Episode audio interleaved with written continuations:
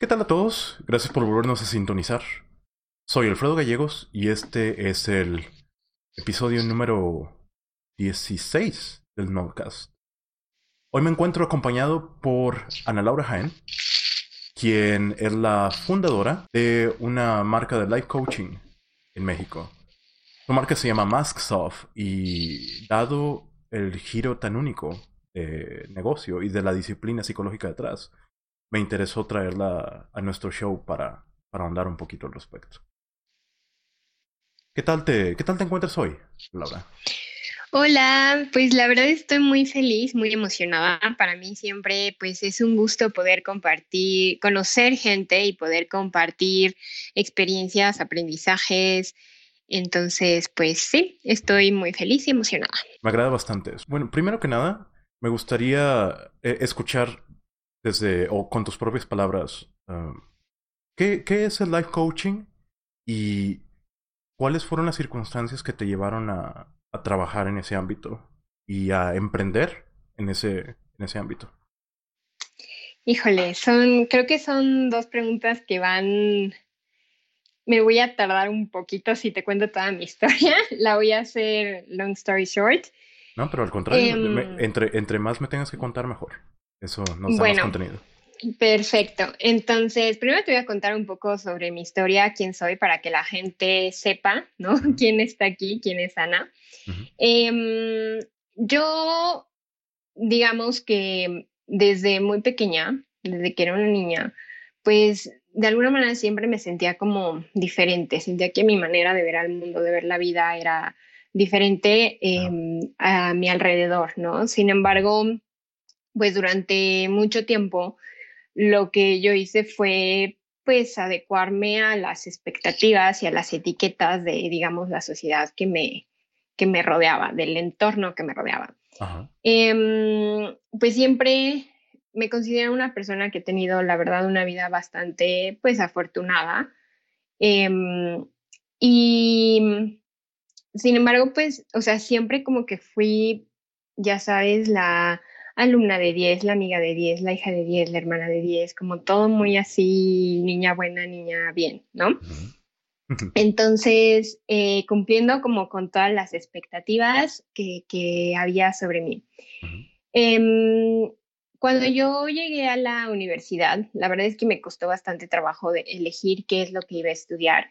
Sin embargo, yo tenía muy claro tres cosas. Yo sabía que en algún momento de mi vida yo quería crear una empresa quería emprender em, y quería crear algo em, que, que, tuviera un impacto internacional. Porque, bueno, pues a mí me encantan los idiomas, me encanta viajar, me encanta relacionarme con gente de otras culturas, eh, de otros países, de otras ideologías. Em, también yo sabía que quería crear algo que apoyara a la gente a tener eh, pues vidas más felices. En ese momento yo no sabía qué, yo únicamente quería, sabía que quería crear un, impacto, ¿no? Y eh, pues también sabía que quería hacer esto antes de cumplir 30 años. Entonces era como una meta personal. Eh, sin embargo, bueno, pues yo terminé estudiando contaduría pública y finanzas eh, vivo en una familia de contadores, mis papás son contadores, ahí tienen despacho, etc. Entonces, o sea, no fue como que me obligaron a estudiar, ¿no? Al final fue algo que yo elegí, em, pero inconscientemente yo lo hice con el afán, pues, de cumplir con ciertas expectativas que, que había sobre mí. Entonces, em, a la par en la carrera, pues estudié también algo que se llama, o que mi universidad tiene, que se llama modalidad emprendedora, y ahí fue donde eh, en un principio pues tuve dos proyectos. Eh, uno fue una escuela de inglés, eh, a, través de la cual pues yo ayudaba a la gente a que tuvieran más confianza hablando en inglés. Entonces, para mí esa era una manera pues de impactar y de contribuir o de hacer que la gente se sintiera más feliz, ¿no? Yo en ese momento decía, bueno, pues creo que ya encontré lo que voy a hacer, ¿no?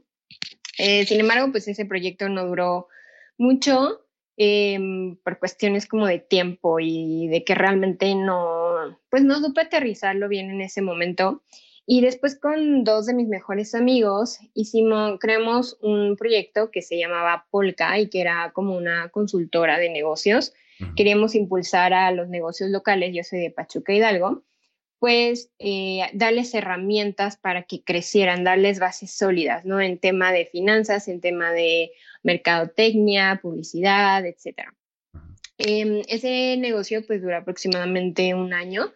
Fue una experiencia muy, muy padre también, sin embargo, pues por cuestiones personales de los socios, de las personas que estábamos involucradas, pues no, eh, no llegó más allá, ¿no? Pero bueno, entonces eh, eso fue, te estoy hablando aproximadamente entre 2013 y 2014. Entonces, em, después, digamos, de ese, se puede decir, fracaso, ¿no? En ese momento yo lo vi como un fracaso como emprendedora, pues yo me empecé a sentir muy como perdida, confundida, como que no sabía qué iba a ser de mi vida, ¿no? O sea, yo dije, yo, decía, es que yo quiero ser emprendedora, pero pues ya fracasé dos veces, entonces no sé qué voy a hacer, ¿no? Em, eso me llevó a mudarme a la Ciudad de México. Encontré un trabajo que pues mucha gente consideraría como el dream job en una empresa internacional que vende cursos de idiomas, yo era eh, pues la encargada de, llevar la contabilidad de tres países en Latinoamérica, lo cual implicaba viajar muchísimo, este, relacionarme con gente de todo el mundo prácticamente. Entonces, pues la gente por fuera era como de, Ana tiene el dream job, ¿no? Pero pues yo la verdad me sentía, pues sentía una especie de vacío, o sea, sentía como que realmente no estaba haciendo lo que era importante para mí, como que no estaba impactando, como a pesar de que en ese trabajo conocí gente increíble, tenía una eh, jefa padrísima, súper buena onda, que me enseñó bastante. O sea, yo de repente me despertaba y decía, ¿qué estoy haciendo? ¿No? Entonces, al final eso fue lo que a mí me llevó a empezar a meterme al mundo del desarrollo personal. en un principio, pues fue con ese, ese afán de, de ayudarme a mí, de salir como de, ese, de esa neblina, de ese hoyo en el que yo sentía que me encontraba, ¿no? Em, ¿Sentías que necesitabas un reencauzar profesionalmente? Sí. Sí, o, más que nada como saber cuál era, creo que en ese momento yo me preguntaba como si eso era todo, ¿no? El conseguir un trabajo y quedarme ahí 10, 20 años y tener vacaciones de vez en cuando, no sé, o sea, en ese momento yo me preguntaba, ¿eso es todo, de verdad? O sea, es todo como para lo que venimos a este mundo y dije, no creo. O sea, yo realmente quiero hacer otra cosa, quiero hacer algo diferente. Entonces, a mí eso fue lo que me llevó a entrar al mundo del desarrollo personal. Em, a mí me gusta mucho ver TED Talks. Entonces, em, Una, una TED Talk fue la que desencadenó todo. Em, vi una TED Talk que se llama How to Find uh, Work You Love, algo así, no me acuerdo bien el nombre. Y es de un emprendedor que, bueno, murió hace unos años, pero se llama Scott Dinsmore. Y cuando yo vi su TED Talk, él hablaba de cómo él había estado en el mundo corporativo, de cómo él había después creado una empresa que le permitía viajar, que le permitía impactar, la vida de otras personas y en el momento en el que yo lo vi, para mí fue como de, wow, yo quiero hacer lo que él hace, ¿no? O sea, él, él, él sabe cómo, cómo me siento, ¿no? Entonces, bueno, un video, llegó otro video, llegaron libros, llegaron, eh, de repente como que me empezaron a llegar eh, cursos, talleres eh, relacionados con el desarrollo personal hasta que por ahí de 2015 fue cuando tomé la decisión de, ok, ya sé qué es lo que quiero hacer. Tal vez, digo, mm, de repente está muy romántica esta idea de cuando descubres tu propósito, ¿no? Mm, porque no siempre te pasa como una, así como de, wow, eureka, ¿no? Y se ilumina el cielo y cantan los ángeles y no. Lo clásico de em, la, la, idea romantizada de dejar tu trabajo y de emprender y que... Sí. Sí, no, no, no, no, no siempre pasa así. Creo que para cada persona es, es diferente porque al final creo que estamos aquí para aprender diferentes cosas. Por algo, digo, somos únicos, ¿no? Como seres humanos, como individuos. Entonces, bueno, en mi caso, pues fue tomar esa decisión de decir, ok, quiero ser coach, ¿no? Y ahora, ¿qué voy a hacer? Porque implica un cambio de carrera, porque implica pues eh, hablar con mis papás y decirles que, que, creen que siempre ya no quiero ser contadora, ¿no? Este, implica como enfrentarme a, al mundo y también a mí misma, ¿no? Empezar de ceros, sin experiencia, este, no únicamente meterme en, en, en, parte de desarrollo personal, sino emprendimiento, ¿no? También. Entonces, sí fue, ha sido un camino bastante retador y al mismo tiempo bastante satisfactorio y enriquecedor.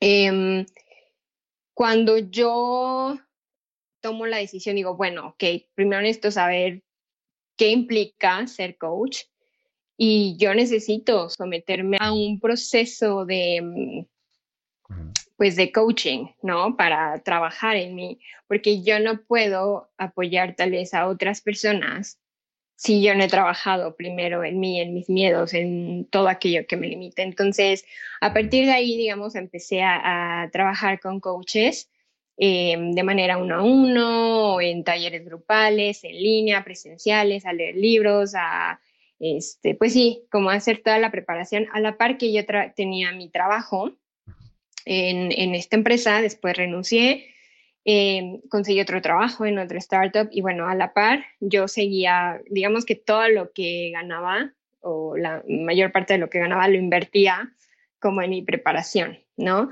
Eso me llevó a poder pagar una certificación, este, a poder eh, pagar coaches, a poder empezar a desarrollar mi marca, que es MaskSoft, que es fuera máscaras y que, bueno, ahorita te puedo platicar un poquito del concepto detrás de, de MaskSoft, por qué se llama así. Entonces, eh, pues sí, digamos, ese es un poquito de mi historia y de lo que al final de cuentas me tiene hoy en día aquí. Y sabes, eso me, me parece bastante, bastante interesante que tienes proclividad por el, por el emprendedurismo y que, que decidiste dedicarte de lleno a este, a este tipo de idea, porque, como tú dices, muchas veces es difícil ir en contra de la, de la expectativa. Si tu familia, sí. tu familia ya te tiene cierto, cierta expectativa o de que es que nos dedicamos a esto históricamente, toma bastantes, bastante fuerza intentar hacer algo distinto a eso. Sí, aparte creo que hay una idea muy romántica sobre el emprendimiento en el que hay, pues ya renuncias y al mes, al año ya estás ganando millonadas o ya tienes la casa, el carro, los viajes y no, realmente eh, es un proceso. Em, es un proceso que se va pues, dando lentamente. Que se va dando, yo creo que más que lentamente al ritmo de cada individuo. Al final, un negocio, eh, como yo lo veo, lo que he aprendido es que tu negocio es una extensión de ti. Entonces, a manera que tú vayas creciendo, a manera que tú vayas evolucionando, como persona, tu negocio lo va a hacer contigo. Si tú te estancas, tu negocio se estanca. Si tú te sientes confundido, perdido, tu negocio también se va a empezar como a ver o sentir confundido y, perdido. Entonces, creo que es un proceso que tal vez para algunas personas se va a dar em, más rápido que otros, pero vamos, creo que es importante empezar a quitar esa idea romántica que, que, que, existe del emprendimiento, ¿no? De que, ay, sí, ya, eh, somos los todos poderosos, somos los, eh, los fregones, los emprendedores y los demás, bye, ¿no? No, o sea, porque creo que cada actividad, o sea, como emprendedor al final, y más en un principio, la haces de todo, te toca ser la de asistente, de secretaria, de diseñador, de coach, de todo, todo, todo, todo. Entonces, Sí, creo que es un proceso bastante retador y enriquecedor y en el que yo cuando le, platico a la gente y cuando me dicen, ay, es que yo quiero ser emprendedor, yo quiero tener una empresa, mm, yo el, el, consejo o la invitación que les hago es que si realmente se van a aventar a esto, sea por una idea o un proyecto que realmente les apasione, para que aguanten, digamos, para que aguanten vara, como decimos por acá en el centro, para que aguanten, este, pues sí, todos los obstáculos y retos a los que se vayan a enfrentar. Y es que, pues, a mi parecer, el detalle con eso es que venimos, eh, venimos de una generación que todo su, mientras fue creciendo en sus veintitantos, ah, escucharon de que de casos como Mark Zuckerberg o, o las o la industria tecnológica o, varios otros startups que eh, parecen casos de éxito de noche de la noche a la mañana. Y creo que de ahí viene esa idea de que, que una empresa va a estallar en ganancia y en popularidad rápido. Y, y es, muy, es muy acertado y estoy, muy, estoy de acuerdo con lo que dices, que, que aparte de ser un proceso complicado, es un proceso que toma mucho esfuerzo, inclusive más esfuerzo que lo que tomaría simplemente un trabajo. Sí, yo creo que, o sea, al final también un emprendedor, eh, creo que o sea, no es por hacer menos a las personas, no se trata de hacer menos a las personas que tienen un trabajo, ¿no?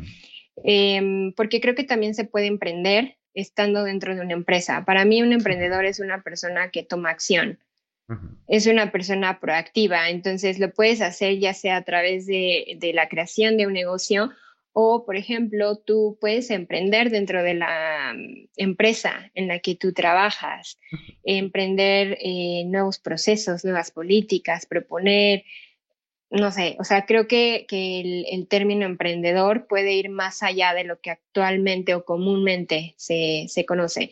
Y lo que menciona sobre nuestra generación, creo que uno de los grandes retos que tenemos nosotros es que estamos muy acostumbrados a obtener todo de manera rápida, es ah. decir, a, la gratificación instantánea. O sea, actualmente ya no necesitas ni siquiera salir a un bar para conocer gente, ¿no? Tienes estas aplicaciones como Tinder, Bumble. ¿Quieres ver una película? Ya no tienes que ir al cine. Con un clic, Netflix, Amazon Prime, vamos, este, todo lo tenemos al alcance de la mano. Quieres un taxi, ya no te tienes que salir a la avenida, ¿no?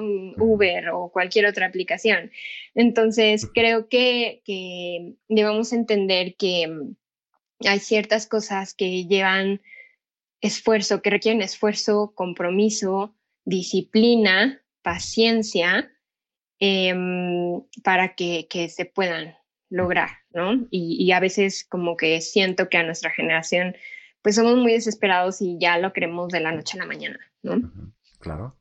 Y sobre todo en el ámbito de emprendimiento, en, un episodio anterior que grabé con Julio González, un colega y amigo mío, muy apreciado, llegamos a, o él, él me platicó sobre eso, que él tiene una empresa de tecnología que fundó, junto conmigo, dicho de paso. Y pero me dice, pero es que esa empresa es la primera empresa que empezó a crecer después de N distintos fracasos pasado. Y efectivamente, si vas a, si vas a empezar una, una idea de negocio, lo que todos, todos ven eh, la, la, imagen de afuera de la, de la marca, ven la página de Instagram y ven ese tipo de detalles, pero no... Eh, eh, creo que es sabio, es sabio reconocer que que hay un proceso de, de, intentas algo y va a ser un fracaso y lo vuelves a intentar y va a volver a fracasar. Y así va a pasar cientos, de, bueno, no cientos, pero uh, ya sabes a lo que me refiero, varias veces hasta que hasta que la idea repunta. Creo que, eh, que aquí también es importante cambiar ese concepto que tenemos sobre el fracaso, ¿no? Porque escuchamos la palabra fracaso y nos da, yo creo, miedo, nos pone nerviosos o como que nos estresa, ¿no? Escuchar esa palabra. Y, creo que es importante empezar a ver al fracaso como una oportunidad. O sea, yo con Masksoft incluso he fracasado muchísimas veces. Este, y te puedo decir que, que, en lo personal, para mí cada fracaso es una oportunidad para reconstruirme y reconstruir mi marca Em, en una versión mucho más fiel, más alineada con lo que es importante para mí, con mis valores, con, con mi voz, digamos. Es, es una oportunidad para volver a, empezar, pero con más experiencia.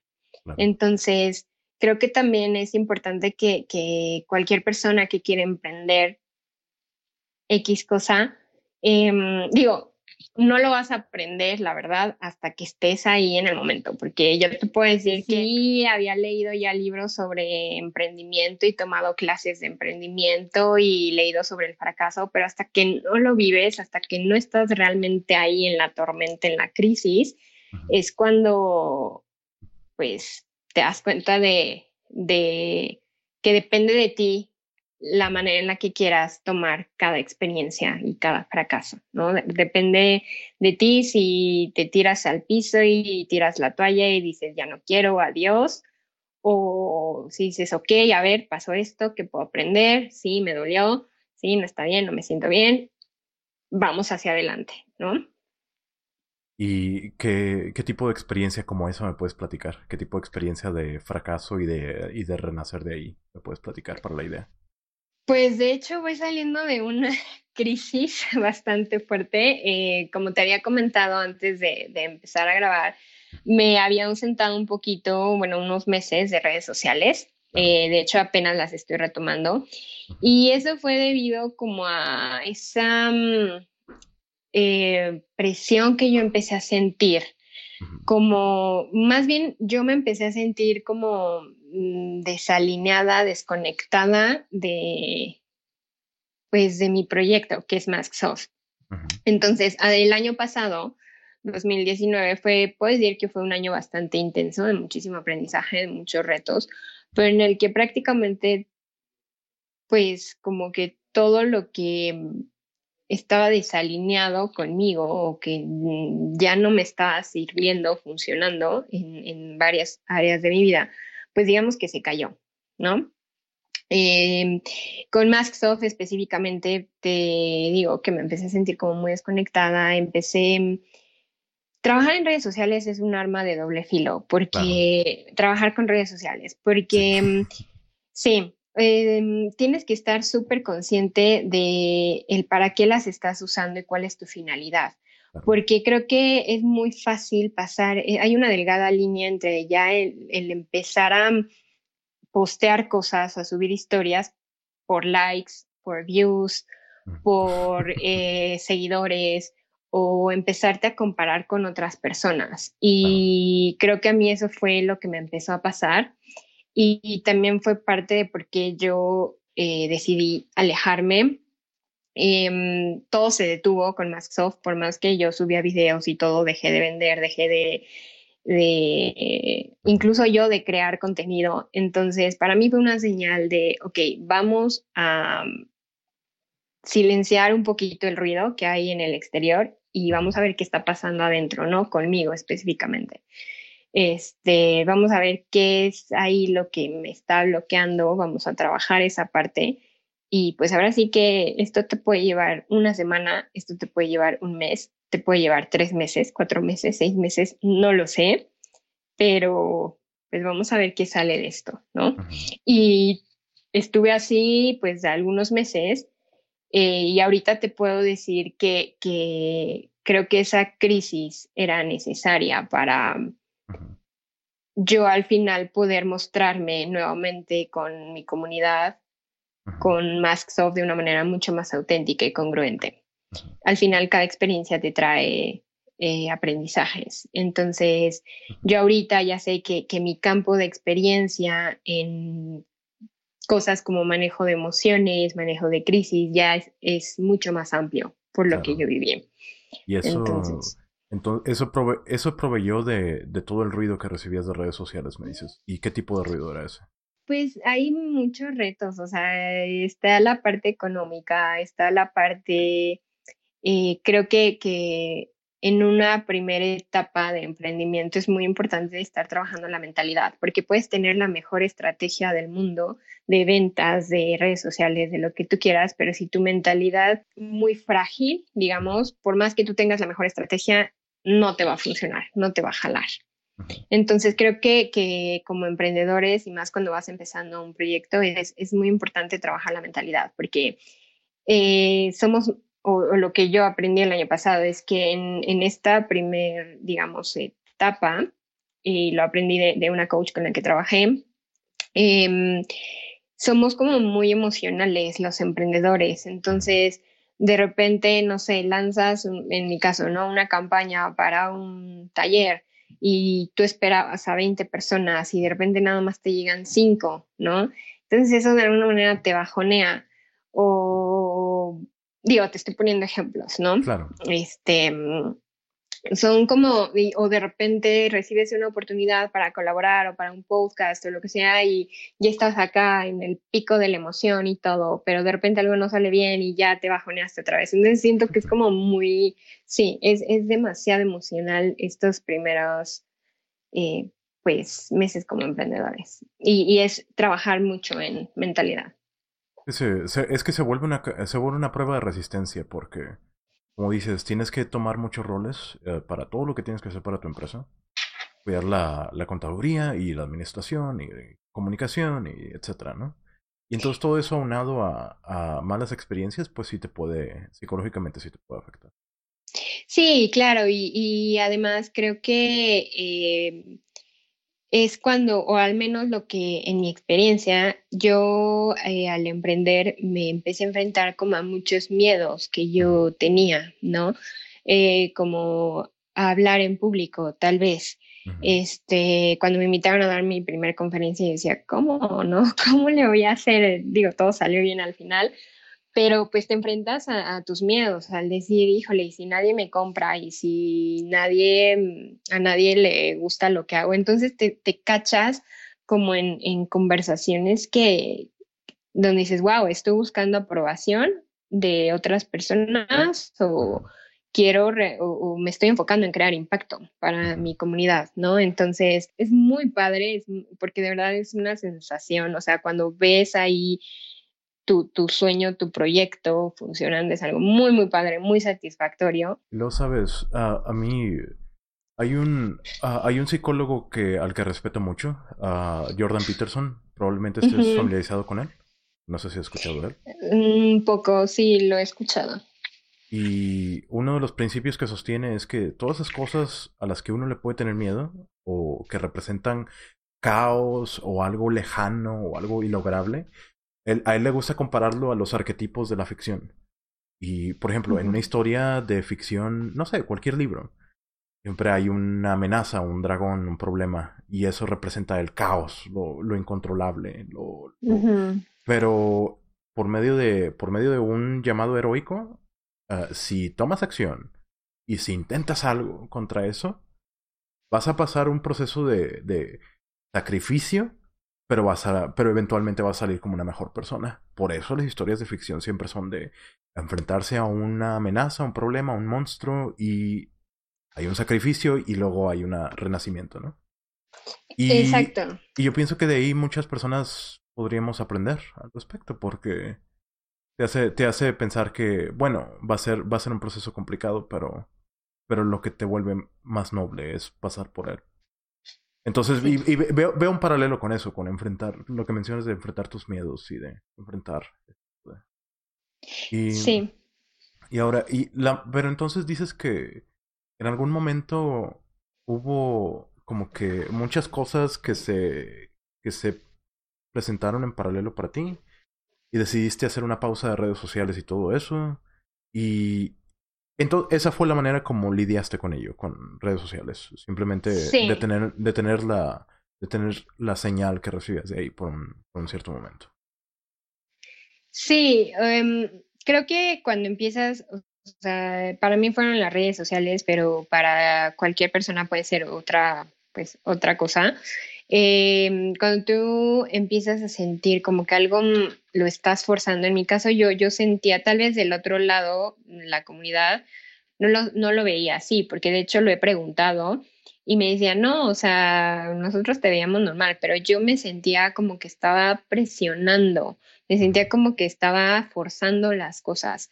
Entonces, creo que, que parte de, de, de, ese sentimiento que yo tenía tiene que ver pues con todo el trabajo en desarrollo personal que yo he hecho en mí y que de alguna manera me he vuelto más consciente de mí. Entonces, como que yo empecé a notar que, que que, estaba forzando las cosas, que para el tema de ventas yo me sentía muy pushy, como que no estaba realmente, o sea, sí estaba siendo auténtica, pero como que no estaba realmente al 100% conectada tal vez con, con, con, el concepto de Masksoft y realmente también sentía que no estaba explotando como tal el, el concepto. Entonces para mí fue un, ok, aquí se están activando como varios focos rojos, Entonces, eh, ¿qué, está pasando a mí, que se están reflejando en mi exterior, en, mi vida pues, exterior, en redes sociales, en lo que sea.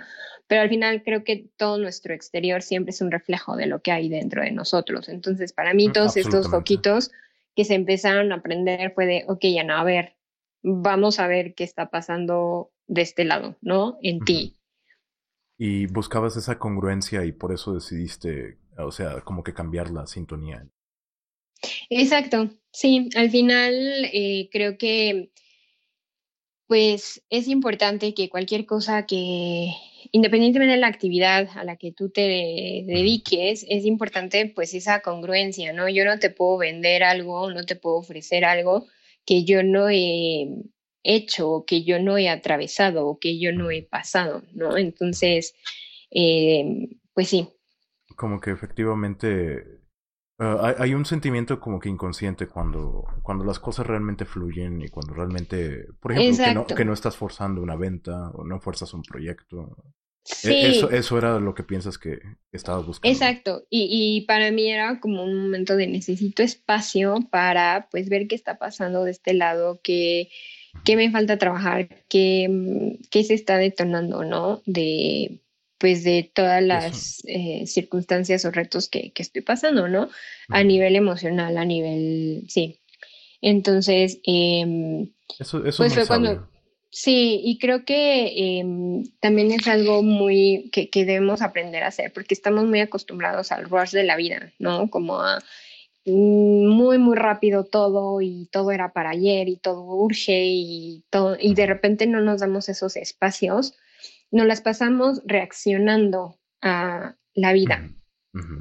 En lugar de, hacer, creo que es importante hacer pausas y crear esa conciencia del para qué estamos haciendo las cosas, de cómo nos sentimos, qué emociones me están em, apareciendo con, con, tal circunstancia o persona, para tú o nosotros a partir de ahí poder mejorar, poder crecer.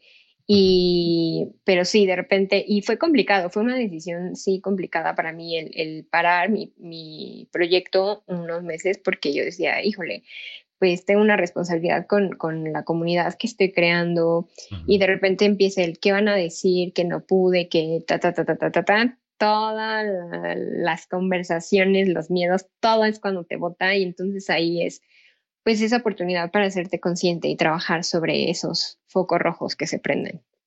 Y, eh, infiero que, y quizá, quizá usando eso como un poquito de, gancho para el siguiente tema, infiero que ese es el, sentimiento que le quieres crear a la gente de e, es válido tomarse cierto tiempo y enfocarse en uno mismo. Y por eso buscas uh, ayudar a otras personas con life coaching. Exactamente, sí, o sea, la idea eh, con, mi trabajo como coach es crear esa conciencia en las personas, es que las personas dejen de reaccionar, de ser consumidores eh, meramente de la vida y que realmente tomen responsabilidad, que mm, se conecten con, con ese potencial que yo creo todos tenemos y con Masksoft, y con mi trabajo, lo que yo principalmente busco es guiar o brindarle a la gente herramientas eh, y acompañarles para acompañarlas para crear esa conciencia y que la gente deje de, estar en este estado de reacción, de únicamente consumir y consumir lo que la vida me arroja, y que entre en este estado de, ser conscientes de qué es lo que quieren, qué es importante para mí, eh, que tomen responsabilidad de su vida y empiecen a ser creadores. Yo, yo como individuo, si me presentara en, en Mastov, si digo, eh, es que siento que necesito ese tipo de, de, life coaching, ¿e, ¿en qué, ¿en qué consiste ese proceso? ¿Cómo le, ¿Cómo le enseñas a la gente que recurre a ti a tomar esa actitud de, de volverse más deliberados lo que hacen? Mira, el life coaching, como yo lo veo, em, para mí es un proceso que em, busca darle a la gente, a las personas, el espacio, las herramientas y la guía para que trabajen en sí mismos. Ese es como a grandes rasgos. al final también es una relación profesional entre un coach y una persona. ¿Cómo se hace esto? Bueno, em, se hace a través de preguntas y de, cuestionamientos mm, para tú como coach apoyar a la gente, a, las personas, a que lleguen a sus propias respuestas. ¿Ok? a que creen esa conciencia de sí mismos. Em, y pues una vez que, digo, también depende, ¿no? El, el objetivo, la meta que las personas quieran lograr. Cuando una persona llega conmigo porque quiere trabajar, bueno, lo primero que hacemos es platicar, pues, qué es lo que quiere, qué, qué busca lograr esta persona, cómo es, se siente actualmente, cuál es su situación actual, porque yo necesito conocer cuál es el punto A y cuál es el punto B al que queremos llegar. Y a partir de ahí, pues se traza, pues empezamos con, con este mm, ejercicio de tener, digamos, conversaciones eh, que creen conciencia en la persona, conciencia en qué es lo que le está limitando actualmente de llegar al punto B que quiere llegar. Eh, te pongo un ejemplo, si llega conmigo alguien, me, me dice, ay, es que yo quiero, este, mejorar mi relación con el dinero, quiero ahorrar más, ¿no? Porque siento que el dinero se me va como agua que es un tema como muy común. Este, ok, entonces necesito yo primero conocer cuál es la situación actual de la persona y qué es lo que quiere. Y de, a partir de ahí, a través de, de estos cuestionamientos, de estas conversaciones, de estas preguntas, primero descubrimos qué es lo que está limitando a la persona, que para mí eso es una máscara, por eso es el nombre de Mask Soft. Para mí una máscara es cualquier cosa que te esté limitando eh, a dar el siguiente paso. Llámale miedo, inseguridad, duda, lo que tú quieras. Esa es una máscara para mí.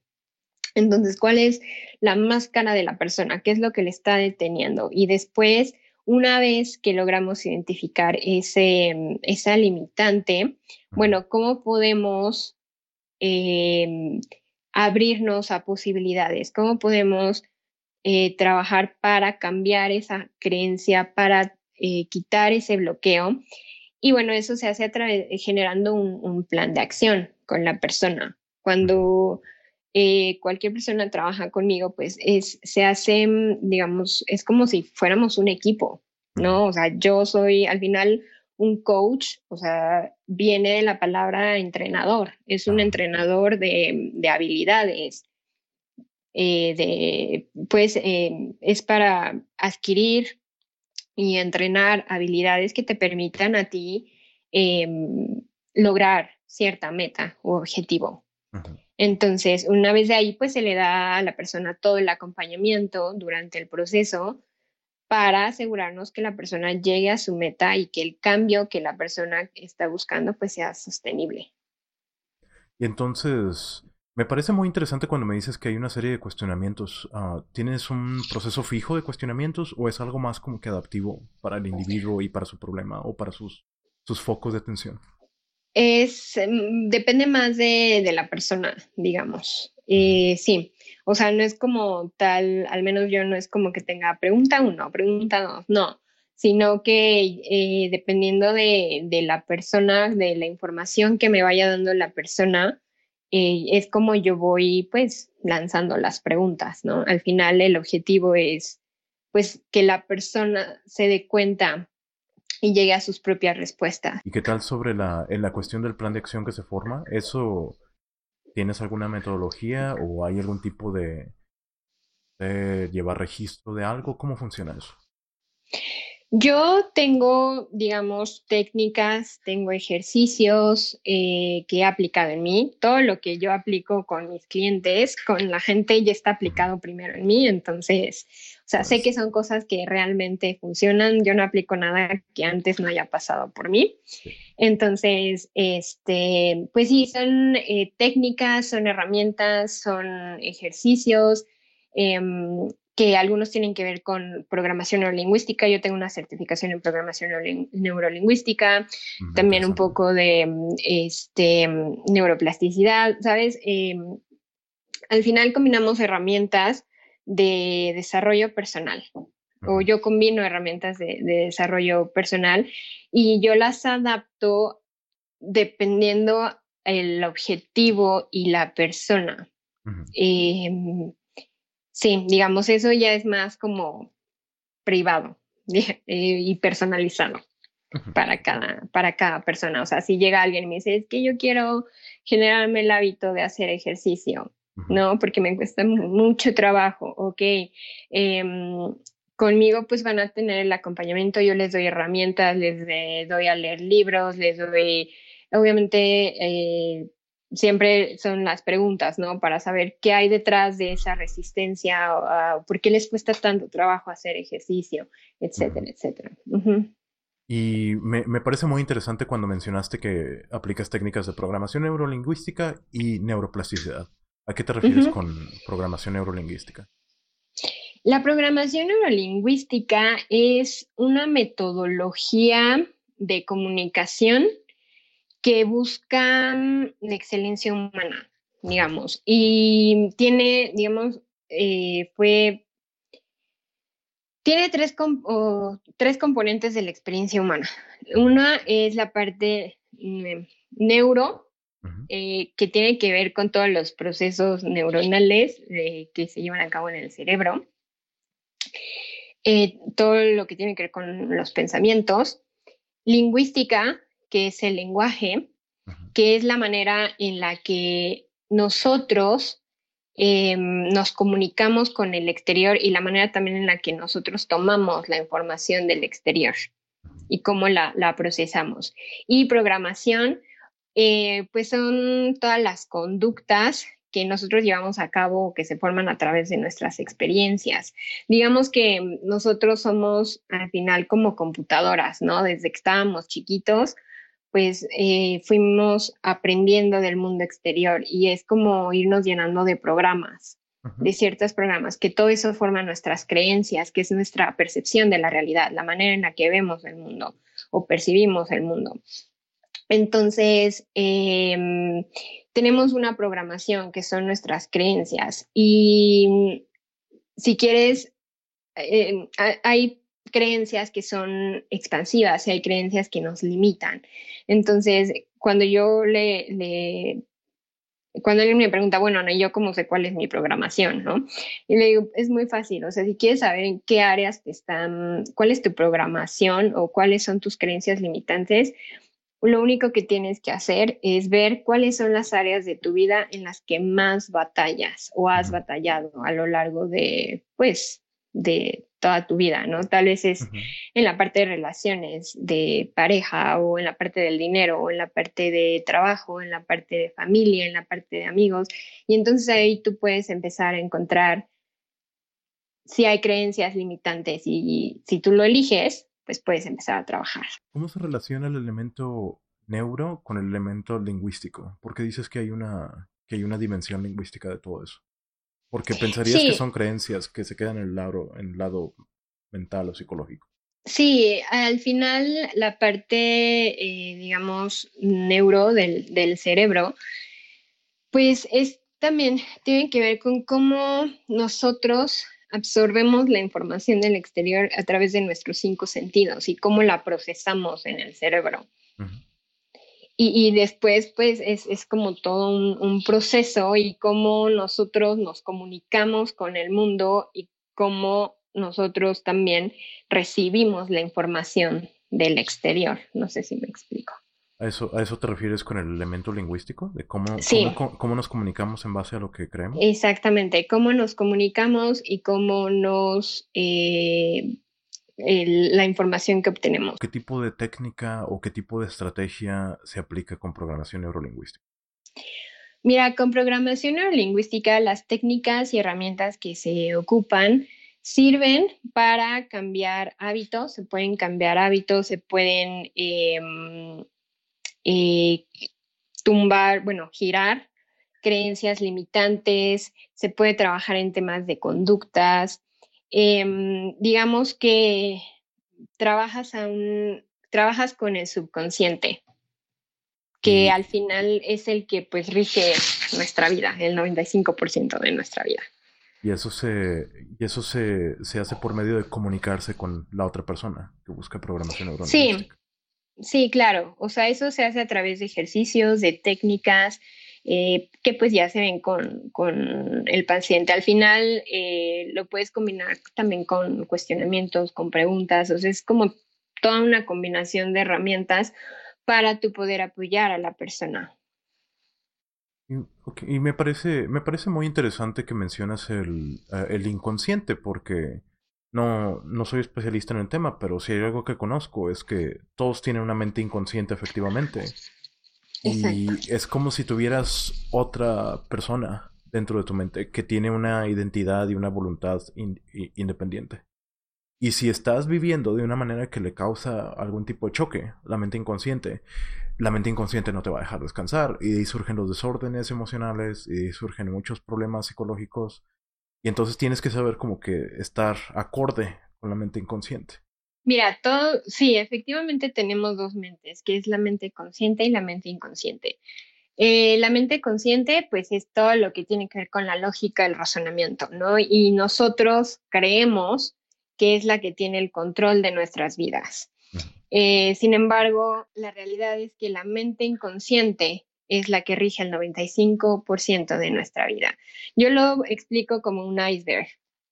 La punta del iceberg es la mente consciente, es lo que vemos, lo que percibimos. La parte más grande del iceberg, que es la que está sumergida, es nuestra mente inconsciente, que es a donde se encuentran todos los programas todas las experiencias que hemos vivido a lo largo de nuestra vida y que es la que forma nuestras creencias y las que al final nos van a hacer actuar o reaccionar de cierta manera frente a cualquier a algunas circunstancias. O sea, se activan esas creencias, esos programas cuando nos enfrentamos a ciertos estímulos del exterior.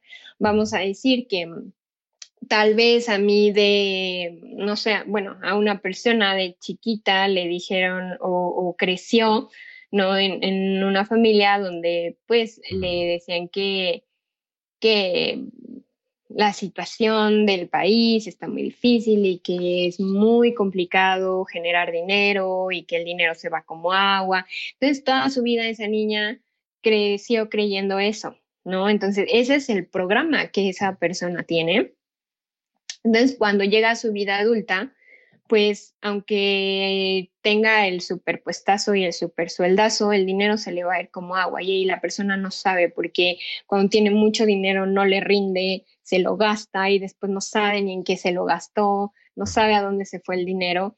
Y bueno, o sea, ya cuando empiezas a trabajar con la persona, pues te empiezas a dar cuenta que son cosas que vienen desde muy, muy, muy atrás. Entonces, ese es el poder que tiene nuestro subconsciente. Y cuando nosotros logramos, hay una frase que me gusta mucho de Carl Jung, que dice... Este psicólogo Jordan Peterson te va a resultar de bastante interés porque toda su teoría está bastante centrado en la psicología jungiana. Sí. Lo, menciona muy frecuentemente. Sí, sí, la frase es, hasta que el inconsciente no se haga consciente, el subconsciente dirigirá tu vida y tú le llamarás destino. Sí, está muy fuerte. Sí, entonces, pues es, es, es, es, de lo que se trata, ¿no? O sea, trabajar con, con, con la persona, eh, identificar qué es lo que, cuáles son las máscaras que tiene, qué es lo que le ha estado deteniendo de lograr cierta meta y apoyarla, acompañarla, brindarle el espacio, las herramientas y la guía para que esa persona pueda lograr su, objetivo. Sé, ese es básicamente mi trabajo. Me mencionaste que una de las razones por las que te consultan es por esa cuestión del dinero, pero ¿esa es la razón más frecuente por la que obtienes personas que se acercan a ti?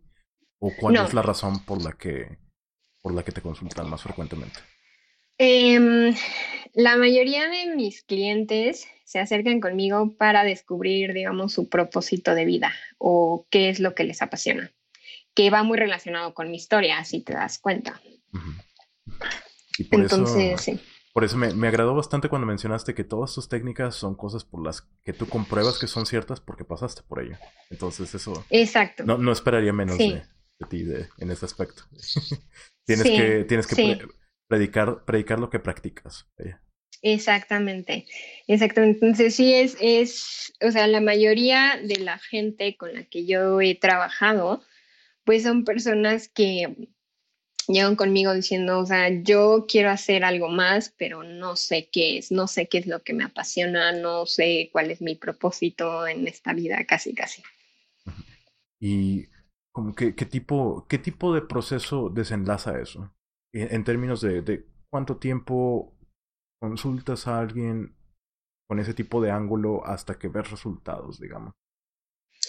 Yo tengo un programa de em, un programa uno a uno para trabajar con personas uno a uno que tiene una duración de tres meses, eh, que son eh, ocho sesiones de una hora. Y esas sesiones, pues son, em, en un principio son semanales y ya después son este, cada 15 días. Ese es, eh, digamos, el tiempo que yo trabajo con las personas. Y pues hasta el momento, en ese tiempo, se han visto resultados. Interesante.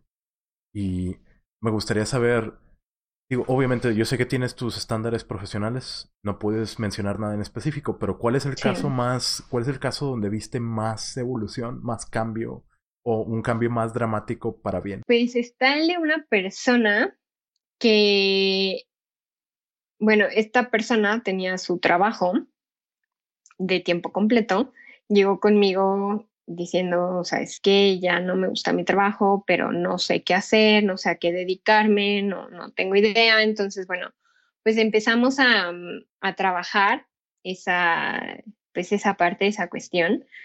Em, y después de que fueron como tres sesiones, tres, cuatro sesiones, un día llegó y me dijo, Ana, ya renuncié a mi trabajo. Y yo así de, ¿qué? ¿Cómo?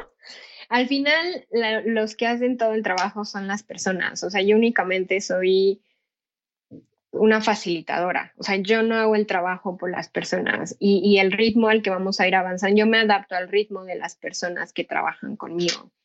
Entonces, para mí fue como, fue muy sorprendente y a la vez muy satisfactorio como ver, ¿no? Dije, entre mí dije, ¿qué, estoy, qué monstruo estoy creando, ¿no? este, ¿qué, le estoy, ¿qué estoy haciendo? Pero bueno, o sea, al final para mí fue muy, muy padre como ver que la persona se armó de valor y dijo, ya no quiero esto. Y confió en ella misma para dejar lo que ya no le funcionaba y pues abrirse a posibilidades. Tienes la responsabilidad de irlos apuntando al camino correcto, pero ellos toman, la, ellos toman las acciones. Sí, claro, al final las personas, yo les doy herramientas, les doy el espacio, les doy todo el acompañamiento y, y eso sí es algo muy, muy importante que, que recalcar, ¿no? Como coach, nosotros damos ese espacio, damos herramientas y tal vez ya lo repetí muchas veces, pero sí quiero como dejarlo muy, muy claro, ¿no? Damos espacio, damos herramientas, damos el acompañamiento, pero realmente quien hace el trabajo es la persona. ¿Y qué tal? ¿Qué me puedes contar sobre algún caso, algún caso donde obtuviste una reacción negativa o una, una reacción como que antipática de la persona que te consultó? Mm, no, pues hasta el momento no he, no, fíjate que los clientes que he tenido ha sido gente, o sea, porque también para mí es importante crear una relación buena, ¿no? Yo, no, yo al final no voy a trabajar con alguien que sé que no hay un clic, ¿no? Porque pues se puede complicar el, el tema de, del proceso, ¿no? O sea, para mí sí es importante tener una buena relación con, con mis clientes, digo, tal vez no, no va a ser una relación de amigos, porque al final, como yo les digo, o sea, yo soy tu coach, ¿no? Y yo lo que voy a hacer es estirarte, es retarte, es cuestionarte. Y ya va a haber veces en las que tal vez te voy a caer mal, me vas a odiar, pero puedo vivir con eso. Este, pero hasta el momento la verdad es que los clientes que he tenido, o sea, en general han sido experiencias positivas, retadoras, positivas. Aproximadamente el negocio del, life coaching, como, digamos, cuántos clientes tienes ah, en cualquier semana o en cualquier mes? ¿Y es una cantidad que has visto crecer a través del tiempo? ¿Has notado que las personas recurren más al life coaching, vaya? ¿O piensas que... o cuál es la tendencia que ves? Pues yo creo que en general ahorita hay una tendencia en temas, digamos, de bienestar y desarrollo personal. Eh, o sea, te estoy hablando de manera general. Creo que hay una tendencia, o sea, creo que se está popularizando por, y, creo que al final es algo que, que, todo, que todos necesitamos, como tener esa persona que nos acompañe para, el, logro de metas. Claro, lo podemos hacer solos, por supuesto que sí, em, pero tener una persona que está ahí contigo, creo que es bastante enriquecedor y, creo que puedes avanzar mucho más rápido y levantarte más rápido de las caídas. Entonces, en general, yo creo que, o yo lo que he visto es que eh, la gente empieza ya como a, interesarse un poco más en temas de desarrollo personal, en temas de bienestar, en, hacerse más conscientes, en trabajar en sí mismos o en sí mismas. Eso es lo que yo me percatado. Con mi negocio, pues sí, obviamente yo empecé con así, híjole, con una persona trabajando, o sea, gratis. O sea, yo le dije, déjame, por favor, era una persona con la que tenía, pues, una relación, digamos, cercana, no, tal vez no tan, tan cercana, pero vamos. Entonces había la confianza para decirle, oye, la persona se acercó conmigo, ese fue como mi primer experiencia, ¿no? O sea, así empecé, 2017. 2017. ¿Y qué tal, y qué tal, y qué tal evolucionó esa, esa persona? Pues hasta la fecha, o sea, sigue, digamos, las herramientas que yo le di, las sigue utilizando, ¿no? La idea es que las personas eh, puedan tomar decisiones o puedan seguir trabajando en ellas por sí solas, sin necesidad de yo estar ahí siempre, ¿no? Esa es, esa es la idea y de que el cambio se haga sostenible. Entonces, eh, yo pues también algo que, hago pues es contactar a ex clientes para ver cómo van, cómo les ha ido o estoy al menos al pendiente de, sus vidas, ¿no? Un poco. Entonces, digo, lo que me permite también a mí mi tiempo, ¿no?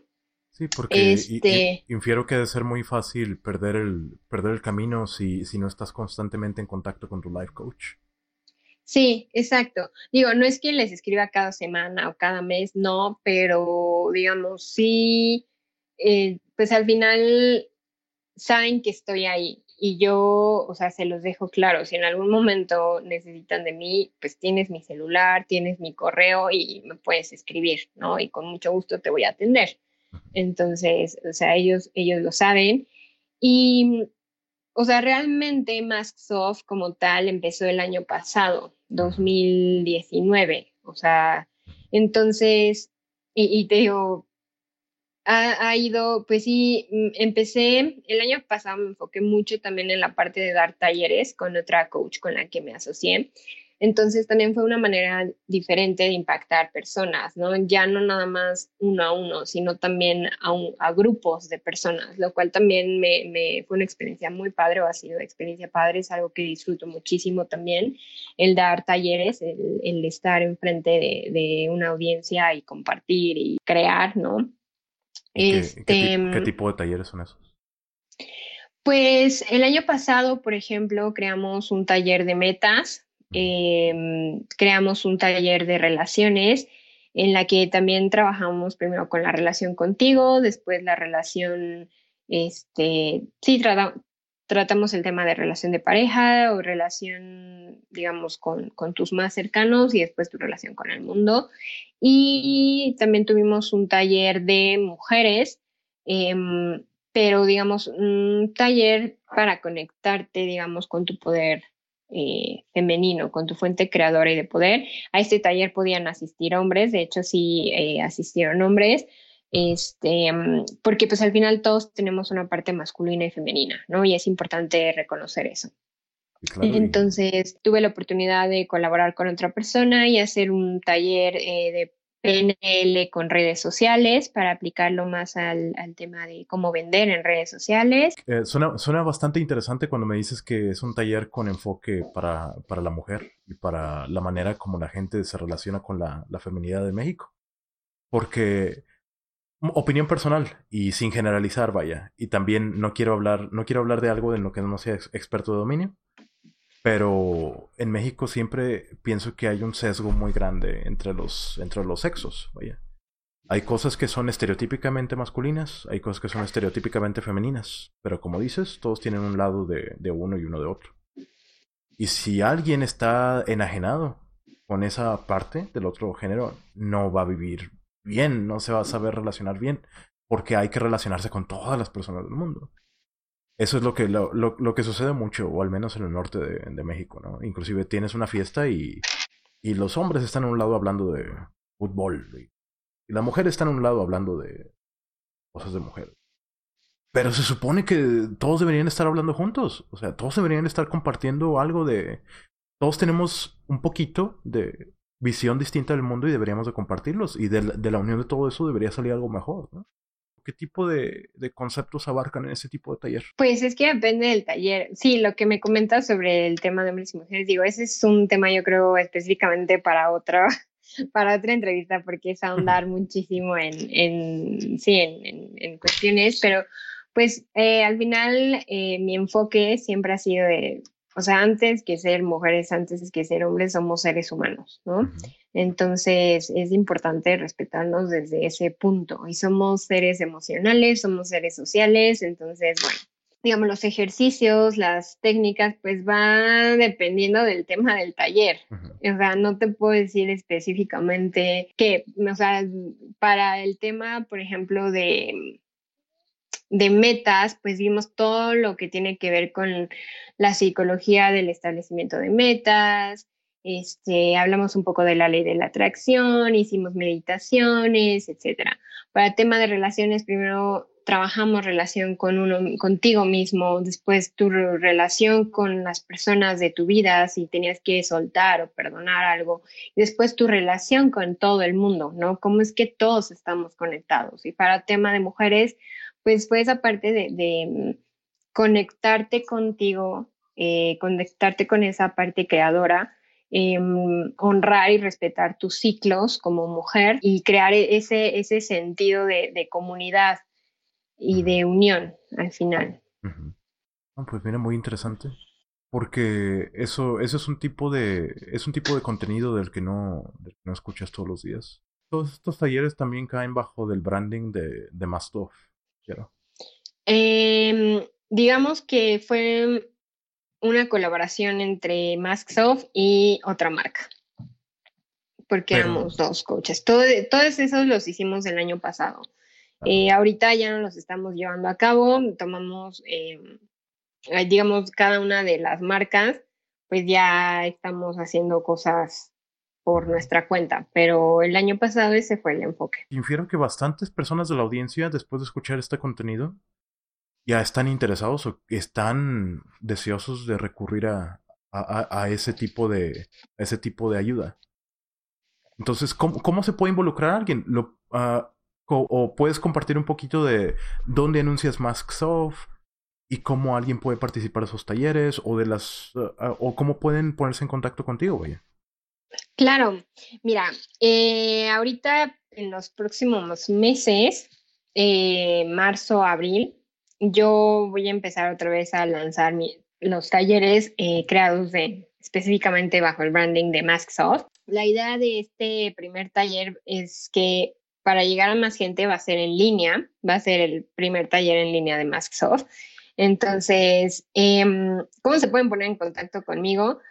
Pues a través de mis redes sociales, en Instagram o Facebook me pueden encontrar como arroba masks of coaching. Este, esa es eh, la cuenta.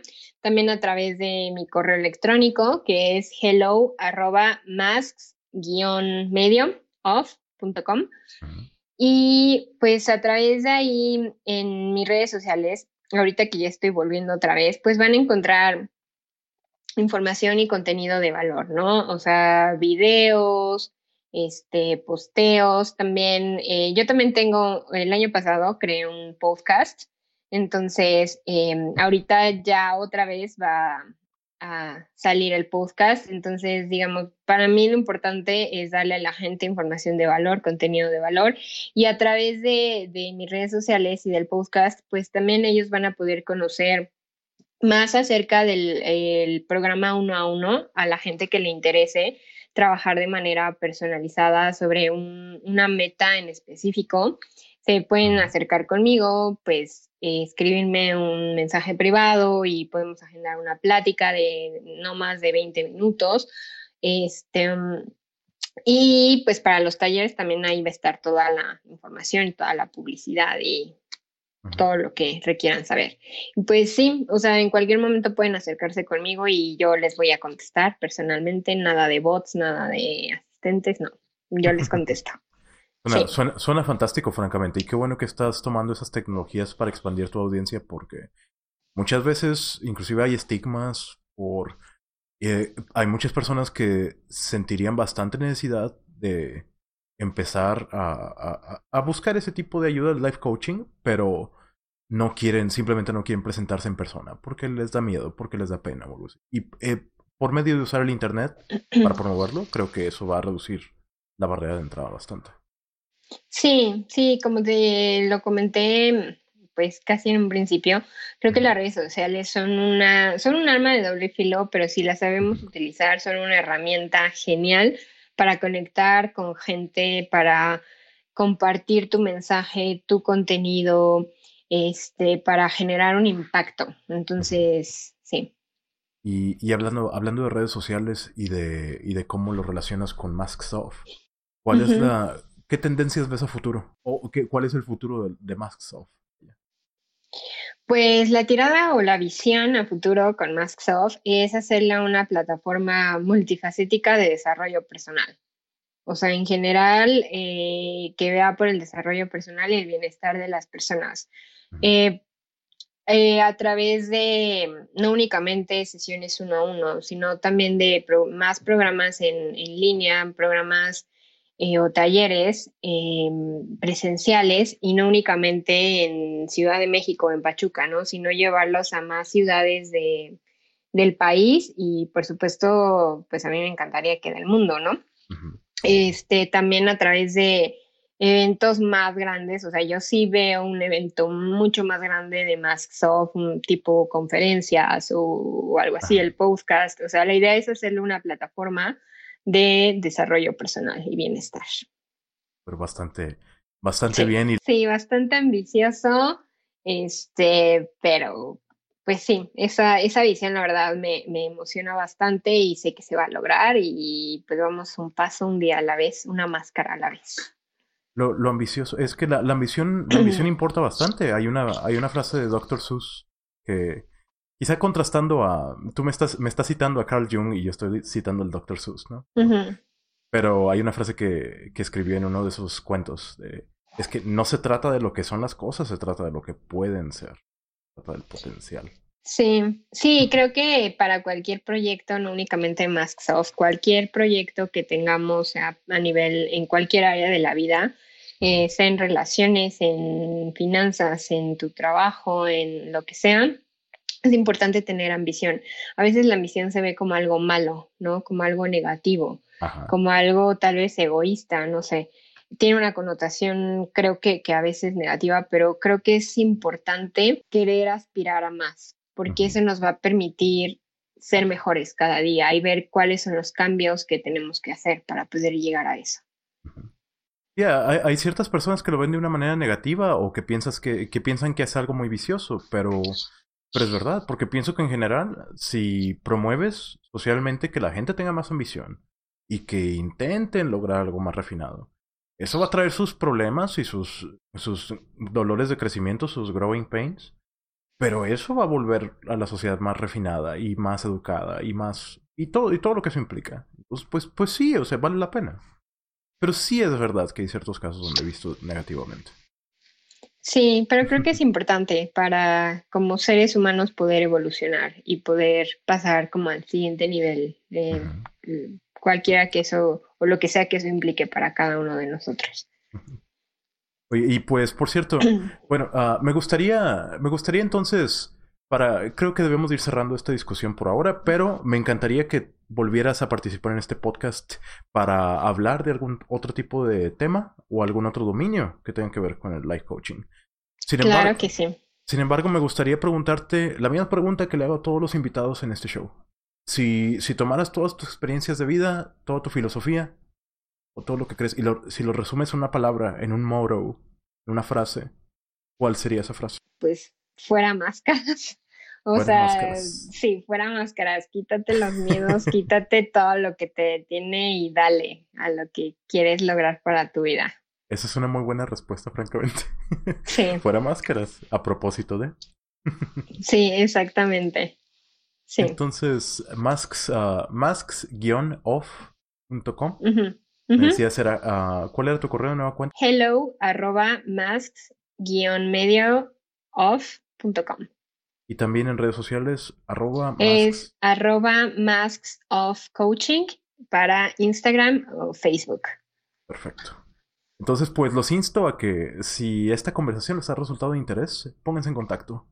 Porque Ana tiene bastante que, compartir. Estoy, por lo que alcancé a notar, tiene el, el espíritu correcto, vaya, detrás. Y eso lo puedo apreciar. Muchas gracias. De nada. Muchas gracias a ti por participar en este show. Muchas gracias por escucharnos también a toda la, a toda la audiencia. Recuerden que este es el Nolcast y los invito a suscribirse. Este, este podcast es publicado en YouTube. Recuerden suscribirse. En iTunes está disponible directamente desde su celular si usan iOS. Las reseñas son muy apreciadas. Por favor, escriban reseñas. Las reseñas es como Apple califica los podcasts de más populares o no. En Android, y para que vean que también están cubiertos, Recomiendo suscribirse con la aplicación Podcast Addict. Busquen Tenolcast y por medio de eso, con un solo clic, pueden estar suscritos para recibir mis episodios directamente a su celular. Muchas gracias, Ana. Y gracias. Estaremos, en contacto y gracias por participar en el podcast. Seguro que sí. Muchas gracias. Bye.